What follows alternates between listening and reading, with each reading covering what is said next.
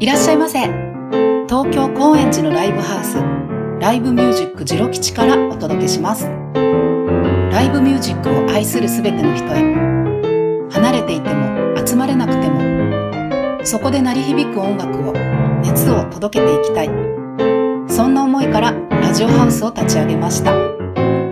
毎回ゲストの方とリスナーの皆さんの声で作っていきます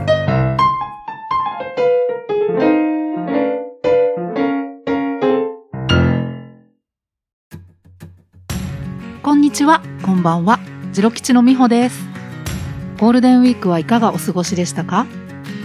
私はこの連休中にジロ吉の楽屋にある資料の整理をしようと段ボールを開けたのはいいんですが最初に手にした古めかしいノートそれはあの70年代にお客様が自由に書き込める何でもノートというか落書きノートみたいなのがあったんですがこんなね書いてあることがもうポエムのようだったりイラストだって落書きレベルのものじゃない本当にどれも感性豊かなものばかりでそれを眺め出したらもう手が止まってしまってなかなか作業がはかどらずにおりました、えーそんな中緊急事態宣言延長のニュースが入ってきてもう思わず悲鳴のような声を上げてしまったりと。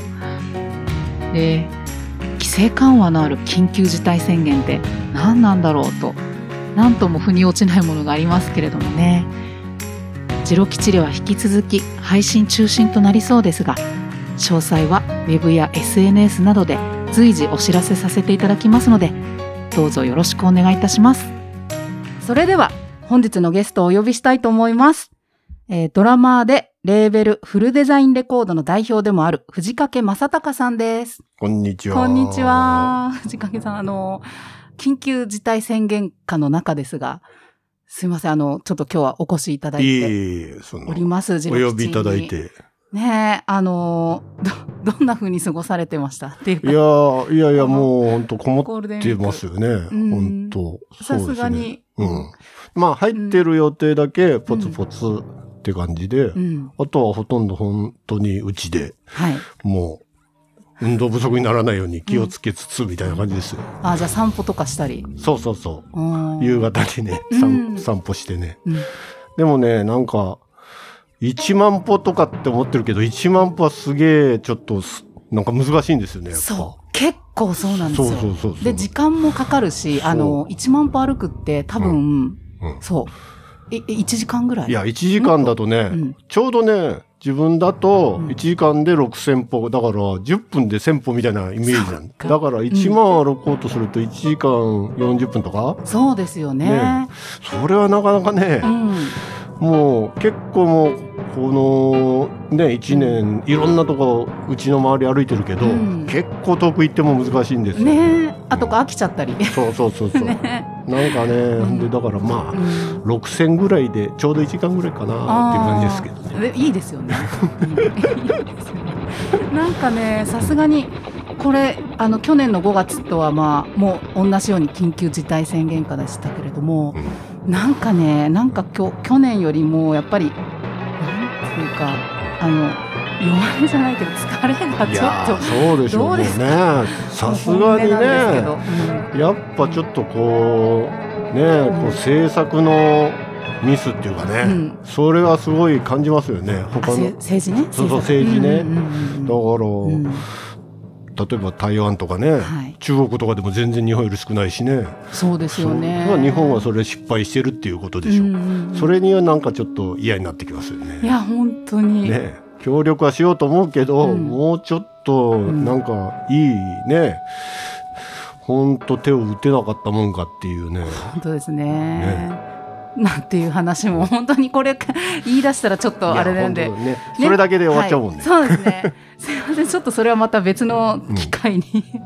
話は、えーしたいところですが、えーで藤掛さんは渋沢知らずのメンバーでもあり早川武春さんや太田圭介さん坂田明さんをはじめ本当にあの数えきれない方とセッションされていて、まあ、さらにご自身のレーベルフルデザインレコードも主催されています。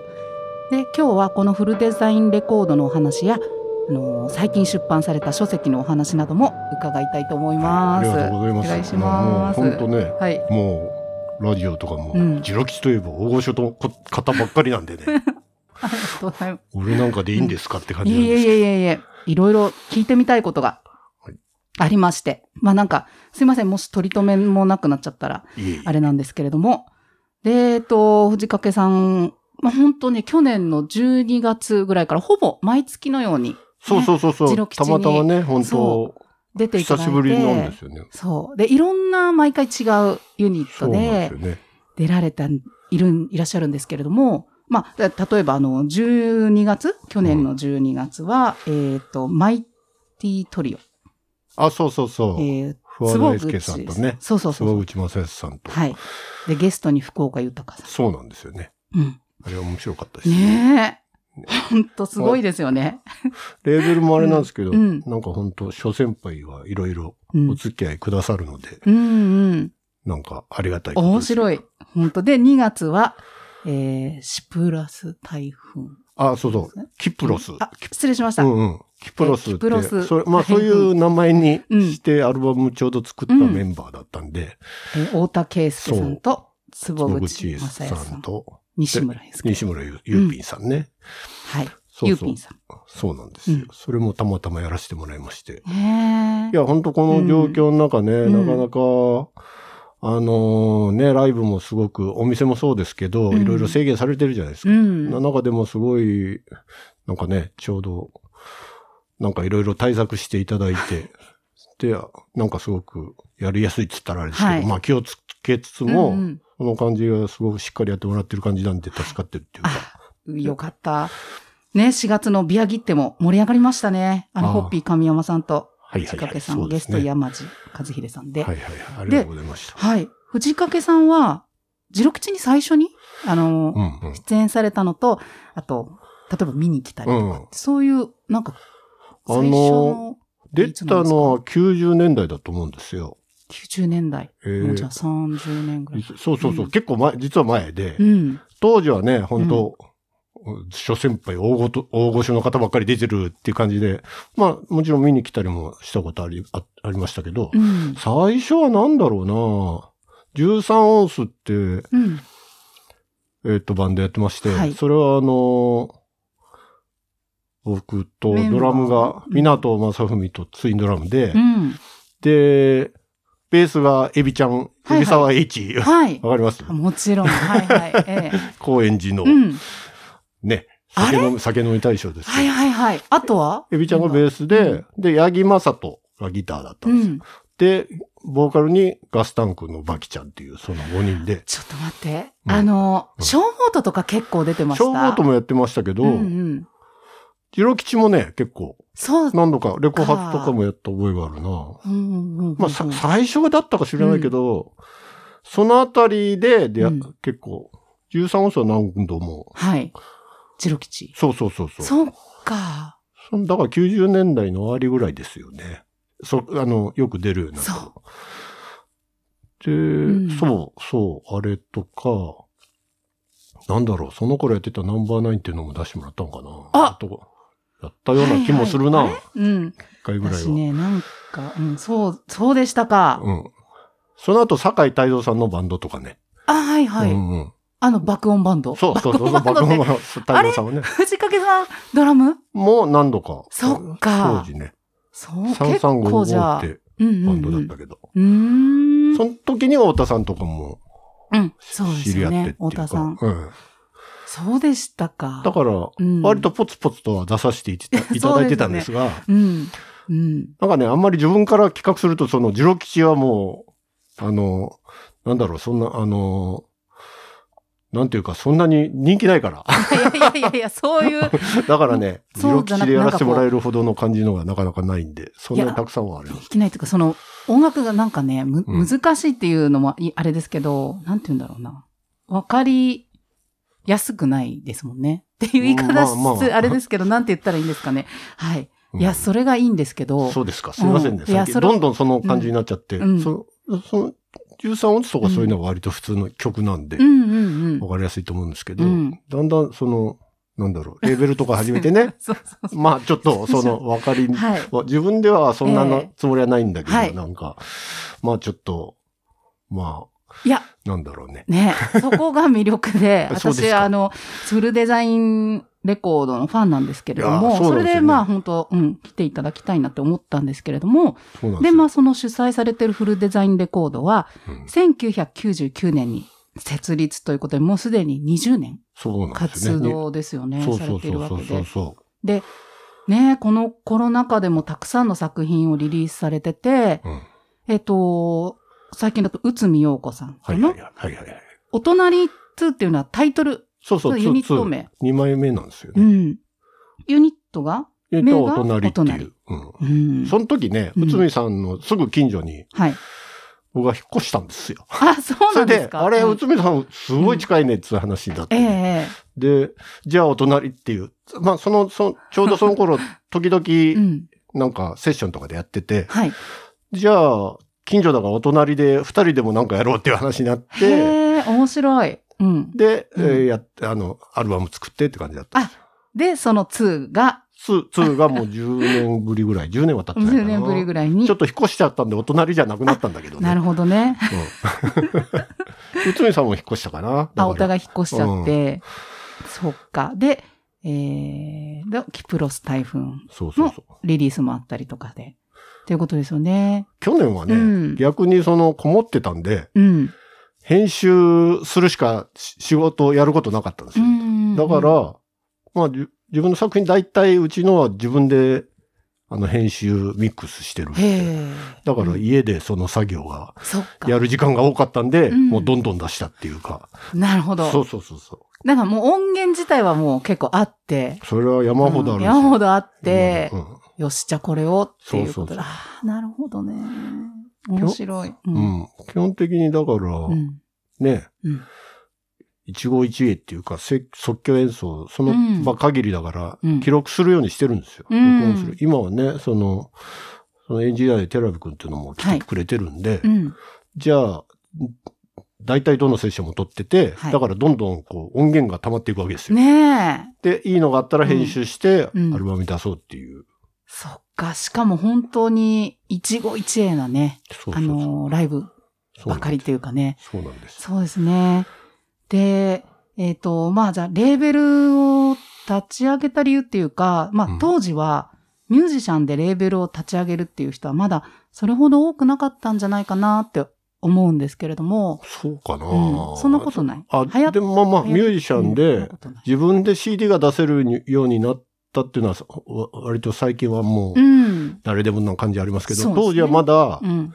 あの、そのプレス代とかもそんなにうん。安くはなかったうんんで、うんうんまあ、やろうっていう気概が必要ではありましたよね。そうですよね。だからまだ、うんそうですね。うん。最初はだから本当制作費もすごく結構大変でしたよね。う。うんで、自分で、あ、まあ、エンジニアが、まあ、もちろん誰、どなたかレコーディングの時はいて、で、その後のミックス、マスタリングっていうのは、藤掛さんが手掛けてる。ほぼそうですね。もともと、まあ、うんいろ、いろいろ、いろんな、あの、制作方法っていうか、うんスタジオで撮ってるのもあれば、うんあの、なんか、なんだよ、自分じゃない人にお願いしたのもあるし、それはいろいろなんですけど、うん基本的には自分で、最初は録音もやってたんですよ。でも、だから、やレックボタンを押したら、あとほっとくみたいな。ああ、だから、もちろんそのまでのセッティングもすごい気を使って、こう、レコーディングまあ、用の。でもあんまりライブだと時間ないんで、うん。もう大体の勘で適当みたいな感じですけど。うんへえ。でも最近はそう、うんちょっと手伝ってくれるやつがいたりして、うん。ミックスと編集を自分で担当するっていうのが、今のスタンダードかな。ううんん。そうですね。で、まあ、その時、まあ、立ち上げた時のレーベルの方向性？うん。なんかこういう人をリリースしたいとか、結構イメージがうん。あったんですか、いや、もう、本当なん。でも自分の好きなやつっていうか、うん、うんえーっと、好きな、まあだから別にこだわらずっていうか、まあはい。自分の気に入ったやつっていうか、だからうん。売れる売れないとかじゃなくて、うんうん。当然ですけど、うん。そういう自分の面白いと思う音楽っていうか。はい。だからね、自分は割とそういう即興演奏とかも多いけど、うん。あの、レーベルでは、その、ボントンルーレとかさ、はいはい。うん。ここに、あの、うんジロ吉によく出てますけど、ねとかも、うちのレーベルのアーティストがすうるだから、ずっと好きですしね、うんそういうの。だからう、ん割と歌もんとかも、みんなあんまり、なんだろう、そういう、なんか、地下な、アバンギャルドなばっかりってイメージの人もいるんですけど、うん割と歌もんとかもあるんですけどうね。ん。今、カタログって何作品ぐらい？どれぐらい今ねなんですか、80、え？70、80ぐらいかな。80ぐらいですかね。すごいまあ CDR で出してたりとか、そういうのもあるんですけど、まあうんでもタイトル的には80は超えたところうぐらんい。ですかね。で、あのー最近は、あれは？あのー配信っていうかなんかサブスクのやつとかは、それもね、うんなんかね、そういうのが起こった頃とか、周りからいろいろうんアドバイスもらってね、うんこういうのやった方がいいよとか、なんかね、でも分かんなくなっちゃってね。うん。だからもう、自分はもう、うん。ものでやろうと。うん本当は LP がいいですけど、LP は本当に高いんで、今でも。レコードか。そうそう。で、CD で自分のできる範囲でやろうっていうのがあれですよね。うんだから、あんまり配信は、誰かがやりたいって言えばどうぞって言うけど、はい自分からはやってないっていうう。ん。もう、そ、そこまでやるともう、なんかもう、ーそう。大変だと思います。変な話。あの、管理っていうか、そうそうそうそう、そうなんですよ。よ。え、ち、ちなみに藤掛さんはもう一人でいろいろな業務っていうか、そうです。もうやっ。てるっていうことだから、うん。大変ですよね。そねこまでね、確かにね。うんそっか。で、あのーまあ、お手本にしたレーベルっていうか、うんあの、まあ、国内なり海外とかで、なんかそういうのってありましたか？当時。お手本っていうか好き、これ好あきだなまあでも憧れとか。かは、うん。そもそもやっぱりね、うん。あの、昔の、そういう、インデペンデントなレーベルっていうかね、うん。ジャズで言うと、ブルーノートとかプレステージとか、うん。リバーサイド、そういう大手じゃないとこのレーベルで、そうで言うとスタックスとかさ、はい。あの、ね、いろいろあるじゃないですか。あの、シカゴのチェスとか。まうんあそういうのは大きくなっていってるけど、うんもともとはインディーレーベルでね。うん。だから、そういう、まあ、おアメリカは特にいろんなレーベルがあってね、そういうのはもう憧れましたよね。うんだうんからそういうの自分で、あ、そうか、レーベルっていうのが、そういうサウンドを決定づける重要なね、役割になってんだなとか思って。うん。だから、そうですね。憧れはそういうところですよね。スタックスは本当好きだったんだよね。うん。アル・ジャクソンってドラマがね。すごいサウンドでね。うん。うん。へえ。ジロ吉に出てる人なんかもう、うるさ型がいっぱいいらっしゃるんじゃないですか。その辺は。ね、うんそうかもしれないですね。うんそっか。ねえっと、フルデザインレコードっていう名前に込め、込め、これはねあの、なんだろう、あの、フルいっぱいいっぱいですって意味なんです そうから自いうことなんですか？分でデザインとかそういうのも全部ややるんで、うん。うんいっぱいで、まあ全部やってますって意味で。はいはい。でそうなんだ。そうそう、うんいっぱいいっぱいでやってますみたいな。まあフルデザインって F、藤掛の F でもあるし、いいかなと思って。はいはい何も考えてなかったんですけどね。うんうん。うん。適当につけたらそうなっちゃったと。へえ。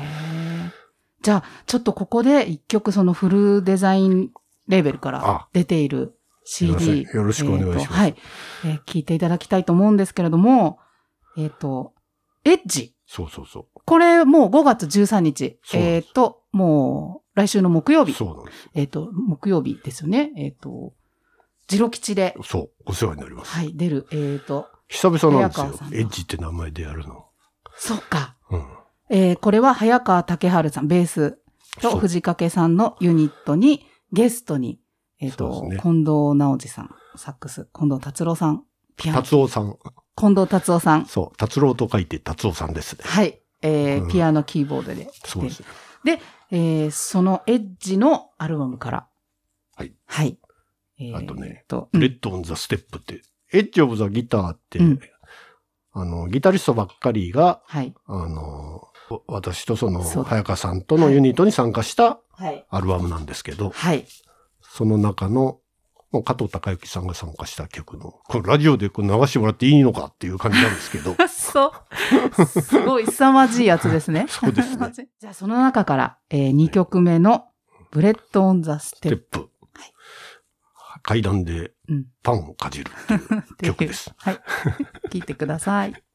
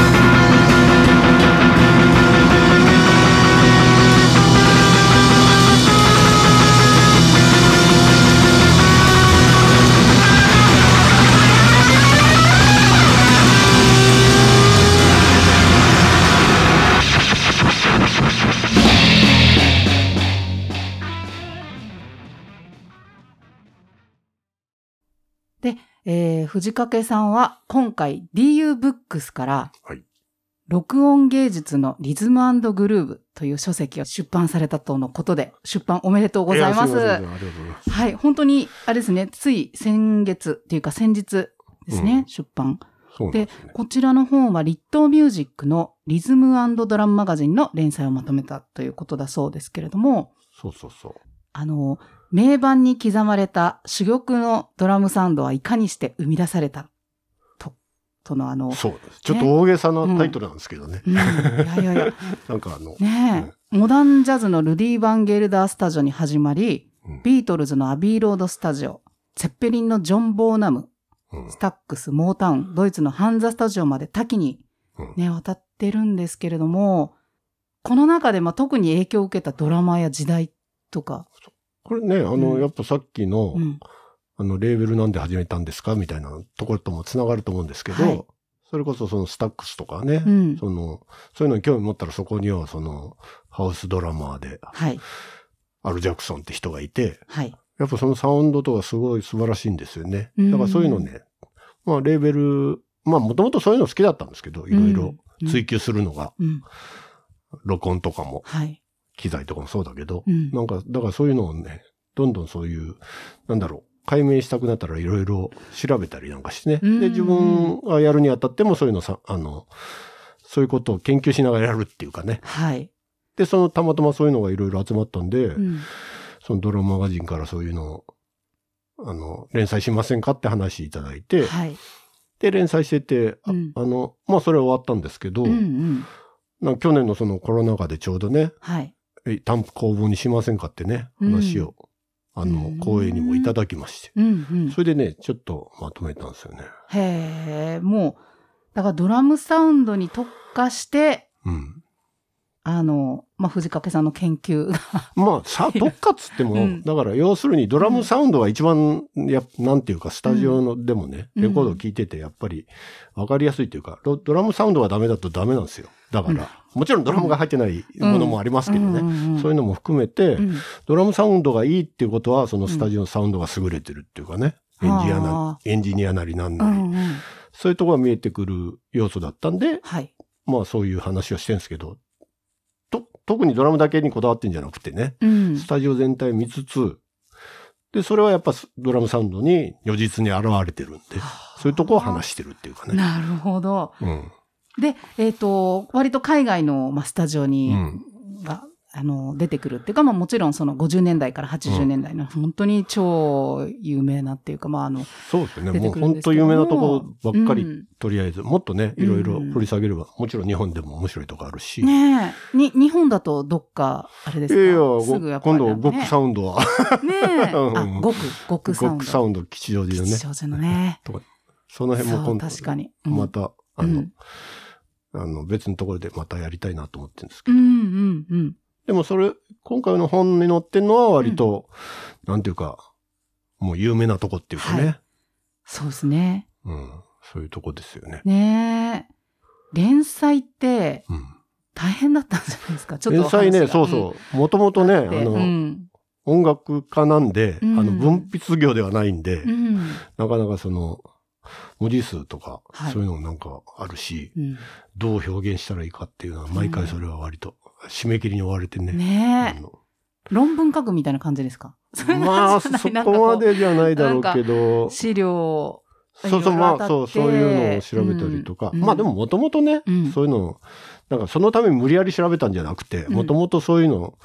知ってた、しあの、うん。そういう自分で追求してたことを書いたんで、うん。なんて自分の好きなことを書いたんでね、うん。そういう意味では、あの、そんなに大変っていう意味、ことでもなかったんですけうど。んじゃあ書いたり、もう本も読んだり。本読むの好きですか？本読むの好きなんですよね。うん。年取ってから余計好きになったかな。うんあの、本当あの、図書館とかやったら好きでね。あの、最近は図書館もすごい本置いてたりするんですよね。マニアックな？マニアックなのとかでも、うんあの、リクエストすれば。置いてくれるし。なんかね下手に本屋さん、今本屋さんなんかちょっと、うんなんかネット主類になって、本屋さんでこう、立ち読みとかあんまり、うん。まあそういうとこも残ってはいるけど、うんあんまりでしょ。でも。本屋さん自体も少なくなってるしそうなんですよねうんでもね、図書館は割とすごい。今はね、あの、こういうコロナ禍であんまりだけど、うんその前までもずっと暇あると図書館ばかり行うってたしね。いや、いいですよね。そうなんですよ。私もいつもネットでもうリクエストして、うんで、届いたって言ったら、あの借りに行ったりみたいな感いいですね。じだとか。そうそうそうそう。でも、時間がね、本当あればこう、ずっと眺めてるだけでそうもそうそうそう。面白いですもんね。あのひ、あの、あとうん自分があんまり興味ないなと思ってたジャンルのところでも行ってみると、なんか面白そうだなとかね。そうそうそう。ね図書館だから気軽にね、うん。あの、なんていうか、ちょっと読み始めてるも見るとか、うん借りてきたりしても簡単じゃないですか。うんただだから。失敗しても、あ、これ面白くないからいいやって、ね簡単にできるしうね。ん。で、興味あるのはどんどんこう、うん。なんか割と、他の、その図書館になくても他のとこから取り寄せてくれたりとかさう、古いやつとかでもね、うん。そういうのありますね。最近なんか読んだ本とかは、なんか、あ印象に残ってるのとかありますか？あのね、うん映画の本、映画の本ばっかり読んでるんですよ。なんか、うーんあの、なんか、映画に関する本。そうそうそう、あの、古い日本映画好きで、うん。あの、50年代とか、はい。白黒。白黒、白黒うん、50年代、うん60年代ぐらいのうん本当好きで、それに関する本はもう無限にあるんで、へえ。なんかその辺の本とか、うん面白いからうん読んでますけどね。うん。最近あの、なんだろうな。あの、うんあれですよ、あれ、うんあの、黒沢の、黒沢監督、明の、監の、督あのの。脚本とか書いてる人。あ、脚本か。うん。えー橋本忍。知ってる？あのね、知らないです。うん。黒沢明って、あうんの、いろいろ脚本、チームで書く書くことが多くて、うんで橋本忍って人は、うん。あの、羅生門って言ったうん。いうわかります。とこからやり始めてる人で。羅生門、太宰治？あ、関係ないか。えっと、あれは、あの、あれあれ、芥川龍之介。完全にカットだな、ここそうかどっから始めればいいか。近いけどね。なんとなく雰囲気は。はい。うん。橋本忍さんの本とか、まあちょっと、ちょっと前だけど、うんうんうん。読んで面白かったな。そっか。うん。へえちょっと話がえーいろいろ飛んでしまったんですけど、えー録音芸術のリズムグルーブは DU ブックスから税別2200円で発売中です。ぜひ皆さんチェックしてみてください。お願いします。はい、お願いします。で、ところでなんですけれども、本当に話が、あの、前後というか、藤掛さんはいつ頃からドラム始めたんですか？ドラム始めたのはね、どうだろう中学生で触り始めて、うん。あの、まあ高校生でバンド組んだり、みたいな。まあよく。くあるパターうんンっていうか。なんだろう。きっかけっていうか、そのきっか中学けね、校。あ、でもね、うん子供の時にね、うん。これ本当あの、ネタでも何でもなくてね、うんあの、8時だよ全員集合で、うん。ドリフ。そう、うん加トちゃんとはい。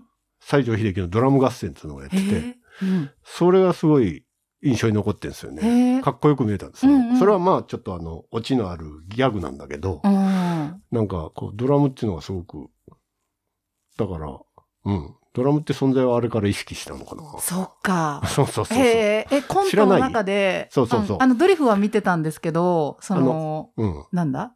あの、舞台の上で。舞台あるでしょ？その後に、後半のコーナーあるじゃん。ちちっちゃいのは。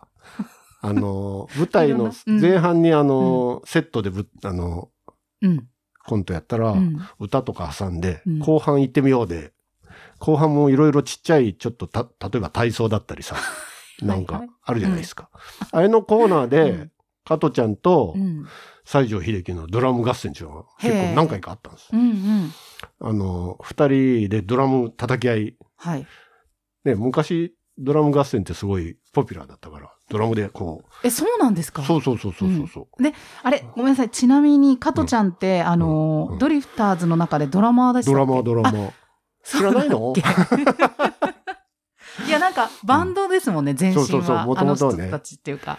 クレイジーキャッツほどね、うん。あの、あんまり音楽、うんちょっと音楽、うん。音楽してない、音楽の人は、あの、うん。いか長さん、イカリア長介さんは古い人なんで、もともとはじゃ、バンドマンなんですよ、だから。クレイジーと一緒で。だうんうん。から一応、ドリフもバンドの体裁なんだけど、うんうんクレイジーほどちゃんとしてないっていうか、あの、まなるほど。うんあ、うん。まあ、ちょっとそういうコミックバンド的なのから発想して、うんうんあの、そうだ。そうそうそうそう。ビートルズの全然出てんじゃないですか。えそうだ。ドリフすごい。うんうんそっか。そうそうそう。え、その時歌は？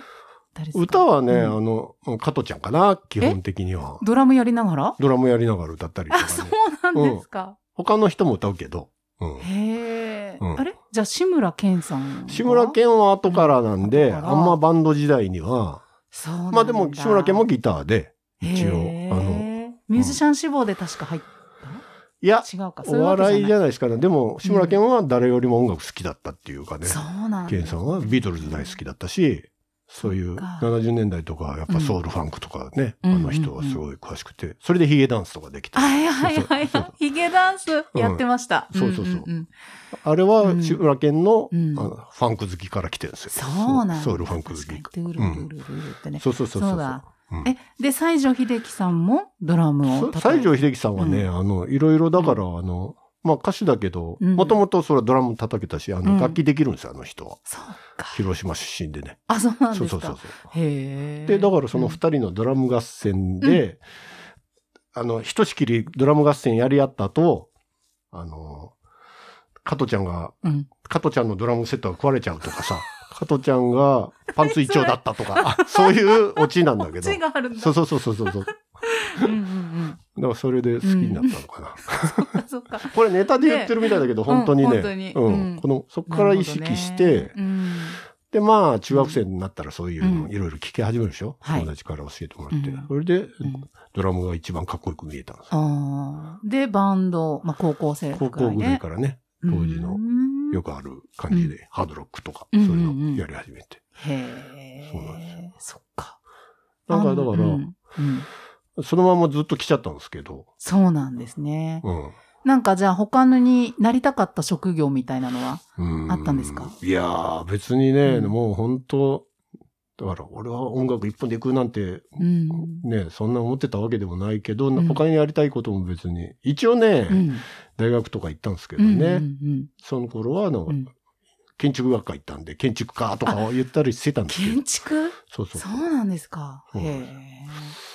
でも、うん結局なんとなく、うん、うんまあ好きなこと続けてるうち、まあ好きなことだったっていう、うん結局一番好きだったっていうかうんうね。ん。それが今も続けられてるってね、こいやとですね。そう、そうですね。うんありがたいですかね。うん。でもなんかそういうちゃんと職業としてなんか、例えばレッスン受けたりとかうん。しなかったんで、へえ。じゃあもうずっと自分。でそう、まあ結構、そう、まあそ、なんか、でも最近こう、コロナでいるでしょ、家はい。だからなんか、そういや、俺そういうちゃんとしたことやったことないなと思ってね、うん教則本買ったりなんかしてね。ええドラムの？そうそうそう。あの、うんうんうんドラム練習台、は生まれて初めて買いましたけどね。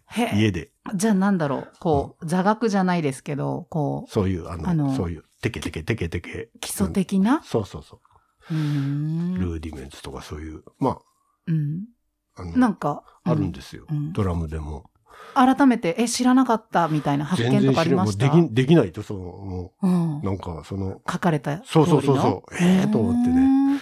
まあ自然と勝手にやってきたもんはあるけど、うんうんなんかね、ちゃんとこう、譜面で、こう、うんこの基礎が、右左左、左やったら左右左右とか、右左左、右左左とか、はいはいなんかいろいろあるんですよ。うんうんうんあ そういうのね練習？そうそうそうそうテクニック練習みたいな。そうそうピアノで、ピアノで言うとバイエルみたいなの。うんうんうん。全然できないんですよね。そういうもんなんですね。いや、あーはいそういうことを、そういや、やってなかったな。まあ、だから面白いですよ。うんちょっと。ま面あ、白いですね。そう、せっかくこもってるからなんかそういうのうも、ん。ね。そっか、面白い。うんで、えーっと、じゃあこのあたりで今日の2曲目をご紹介いただきたいんですけれども、あよろしいですか？はい。えっ、と、今度13日に、そのエッジにゲストで来ていただくダブル近藤。はいえー近藤直司さんと近藤達夫さんの、うちの、近藤直司さんの、はい。えっ、と、うちのレーベルから、えっ、と、これは去年出したアルバムなんですけどね。はい。去年。あの、ええ、うん鳥の歌っていう、近藤さんのトリオで、うんコントラバス二うん人、永田俊樹さんと、はい。瀬尾隆さんと、はい。と、近藤さんのトリオの、すごいですよね。サックスですもんね。そうそうそうそうサックス。サックスとコントラバスが二人。そうそうそう。すすごい。トリオ。藤掛、さんはここに入ってない入ってないの。うんうん。あの、そその中から、その近藤さんのオリジナル曲で、ブルーナイルっていうはい。のをぜひ。はい。はい。じゃあ、お聞きください。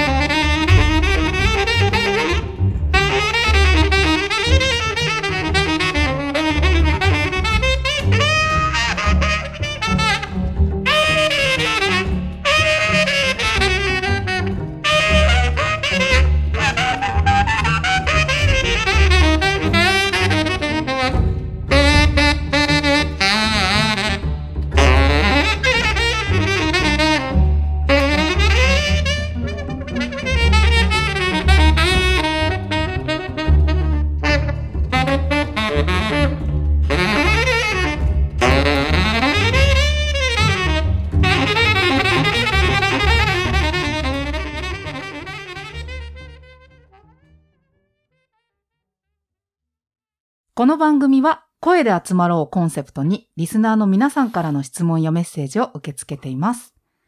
えーまずはじめに、えーラジオネームリンコワッショーさんからのメッセージです。藤掛さんこんにちは。日頃からフルデザインレコードのホームページを見て、藤掛さんのライブにいつだったら行けるかとチェックをかか、チェックを欠かさないものです。おで、えー藤掛さんに質問です。はいいつもいろんなタイプの方とライブをしていますが、この人はすごいと、度肝を抜かれた人はいますか？いや、もうすごい人ばっかりとやってるんでね。本当にそうですよねあの、うん本当、たまたま本当、うんいつも、それは本当ありがたく思うばっかりなんで、うん。誰がっていうのは、もうどの人もそうなんですけど、はい。ええなん、なんだろうなねうん。そうですね。確かにね、本当どの人もすごいんですよ。あの、うん、本当うそうです。カタログっていうかもう、あの、見るだけで、だけでも、あの、すごいですし、あんまね、そんな、あれか。この人、うんいや、まあみんな、うん語り出したらいろいろ語りたいっていう感じ。うんもうもうね、うん今回紹介した加藤隆之さんもそうだし、はい。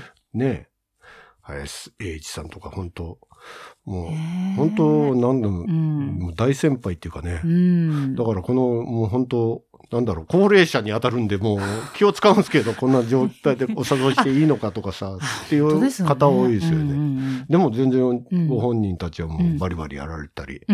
ね、坂田明さんとかでももういや、、えーだってもう、うんね、70代後半に入ってらっしゃるで、本当でも、そっか。そうそうそうそう。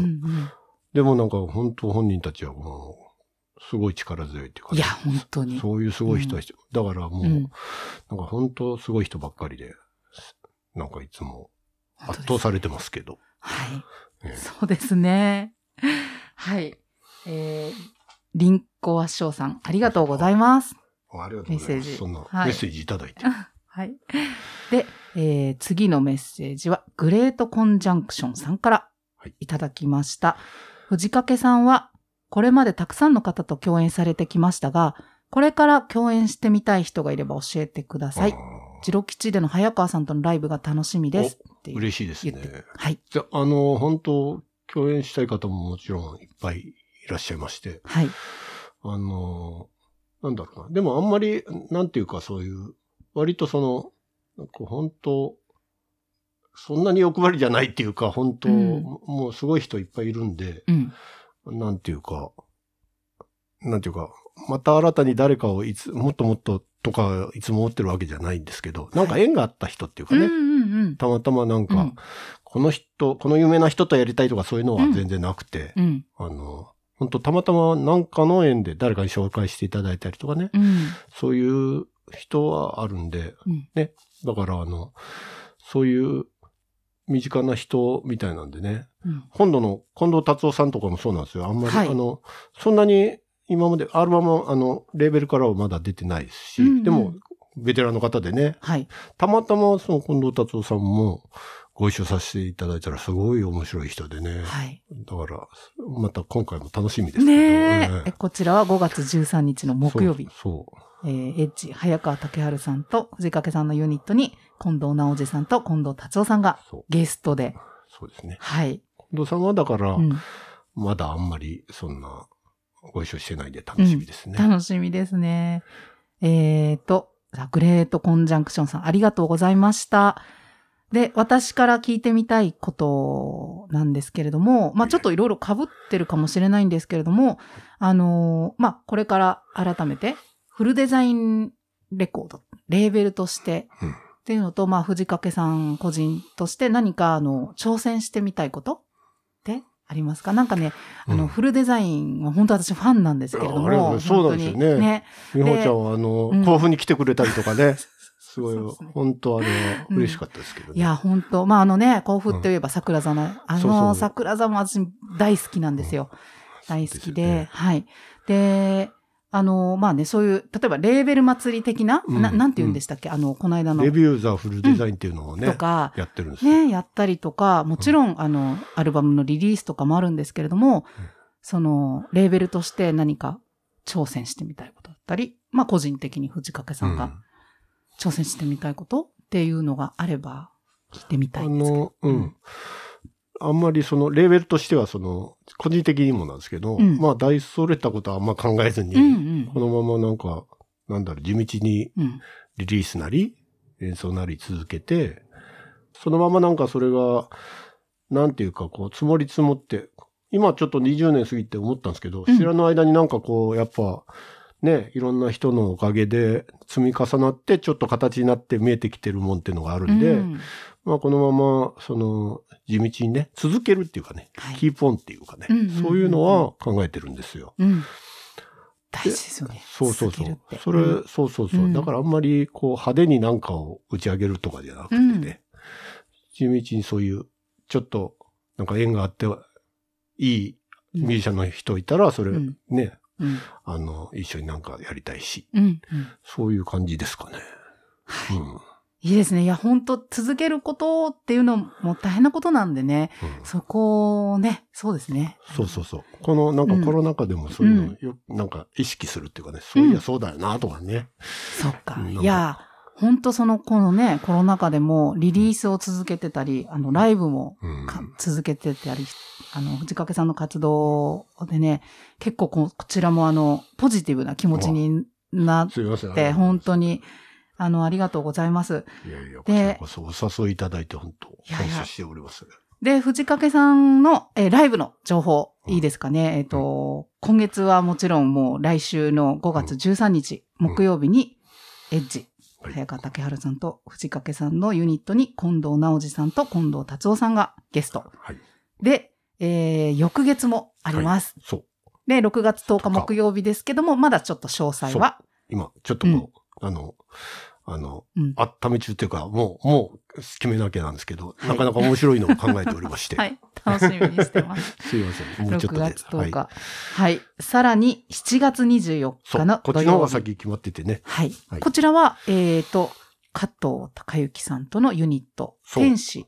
そう。頭に流していただいたあ曲の。アルバムは今度、はい。出来たてほやほやで、そうですよね。えっ、と、5月の、えリリースが5月20 25日。25日。天使2っていうので、はい。もう、これも7年ぶりぐらいかのにセカンドアルバムなんですけど、はい。その、天使っていうユニットの作品が出るんで、そのうん、発売記念ライブをはい。ここではい。7月24日土曜日。でやらせていただくという。はい。加藤隆之さんと藤掛さんのユニットにゲストが、この時のゲストが面白くてね、うん。あの、加藤さんがそういう、あの、要望がありまして、こういうので行きたいって言って、はい。で、お呼びしたのが、その、役者でね、ボーカルできる二人、うん反町キロさんと、はい。南波智子さんっていおう、なかなか面白い二人なん面ですよ。これ白そう。そうそうそううんうん。あの、うん。フーレンダンスとか、そういう、あの、はいはい劇団でもやってます、と思いますけど、うんうん。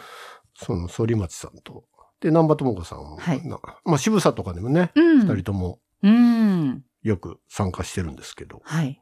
古くからの人たちですうね。ーん、すっごい強。烈な二人なんでね。うん 加藤さんがなんかそれで、うん、やるとか言って、面白そうですよそっかそっか。この時もあれですかね、あの、レコーディングっていうか、一応。あ、れ？そうですね。大体、ええ、ええ、あの、エンジニアは大うん体楽しみですね。あの、記録していくっていうか。ねうん。ジロ吉、まあ狭いんで、あの、寺部さんって、まあうんエンジニアの方なんですけど、あの、楽屋でこう、そうそう、こセットしたの間ねなんか居心地よかったみたいですよ。あ、そうですか。楽屋でなんかこう、うん集中できたようなこと言ってたの。なるほど、なるほど。そっか、そっか。じゃあね、その7月24日も楽しみで。まずは来週なんですけどもね、ちょっとね、実はあの、緊急事態宣言、どうなるか、ねね、この収録の時に、まあ、本当だったら、まあ、終わってるのでね、あれなんですけど、あの、まあ、今のところ、えーと、5時半オープン、6時半スタートっていうことで、ね、うんあれなんですけど、またちょっと変わるか詳もしれしい、はい。情報はまた直前になって皆さんもうんご確認いただければと思うんですけども、ぜひぜひ、もちろん配信もありますので、はいえっ、と、ぜひ、こちらはお見逃しなくよろしくお願いします。よろしくお願いします。はい。で、今日は本当わざわざこちらまでお越しいただいて、こちらこそねえ、なんかあの、パーラーのパフェもそうそうそうそうパフェ食べようと思ってたありがとうございます。い えいえいえ残念ながら今、あの、ちょっとお休みをうんしておりますが、でもはいまた、うんうやっぱこういうのにいろいろね、うんうんあの、協力して合わせて、うんいろいろ臨機応変にやっていくっていうのは大事なことですからね。はい。そうですね。あの、その時はまたパフェ、ぜひ。あ、ぜひ。ごめんなさい。はい。あの、お待ちしてますので、はい。はい。来週、まずはよろしくお願いします。はい。ありがとうございます。えー今日のゲストはドラマーでフルデザインレコード代表の藤掛正隆さんでした。ありがとうございます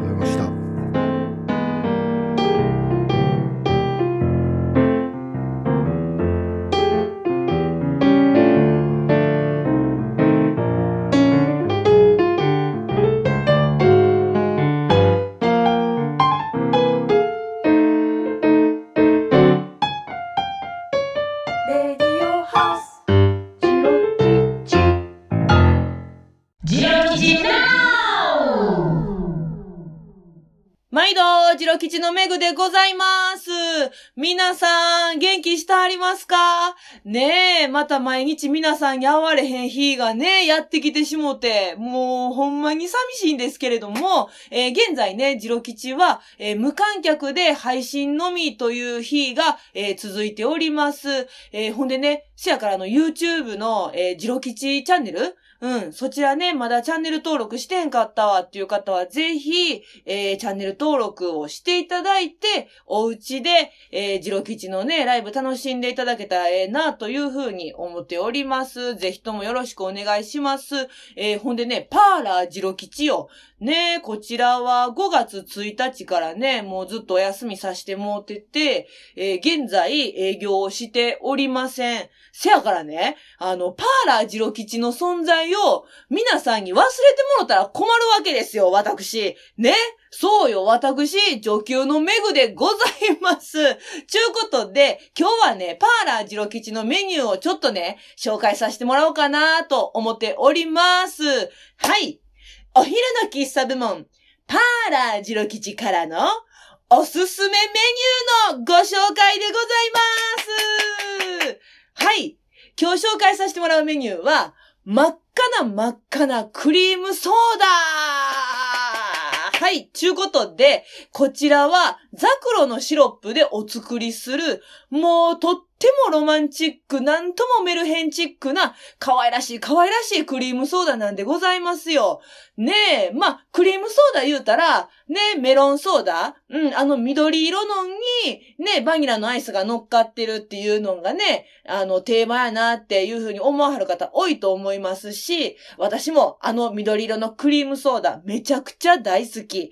やねんけれども、パーラージロ吉のクリームソーダは、なんとも美しい赤色。ね。ほんで、こちらね、あの、赤ワインの、えーグラスでね、たっぷりお作りをしまして、あの、強いめの炭酸水でね、作るんで、キュッとね、喉を辛口に、ね、あの、潤してくれる大人の方にも満足していただけるようなお味になってございます。えーほんでからね、バニラアイスももちろん惜しみなく、ようさん浮かべまして、ほんでから輪切りのレモン、ほんでからサクランボ、サクランボは外されへんね。クリームソーダには絶対必要。でね、レモンとサクランボをちょっと飾り付けして、完成のこちらの真っ赤な真っ赤なクリームソーダはなんと580万円で皆様にお楽しみいただけます。ね、ぜひ営業再開されましたらね、こちらのクリームソーダ並びにパフェやらホットケーキやらカレーなんかもね、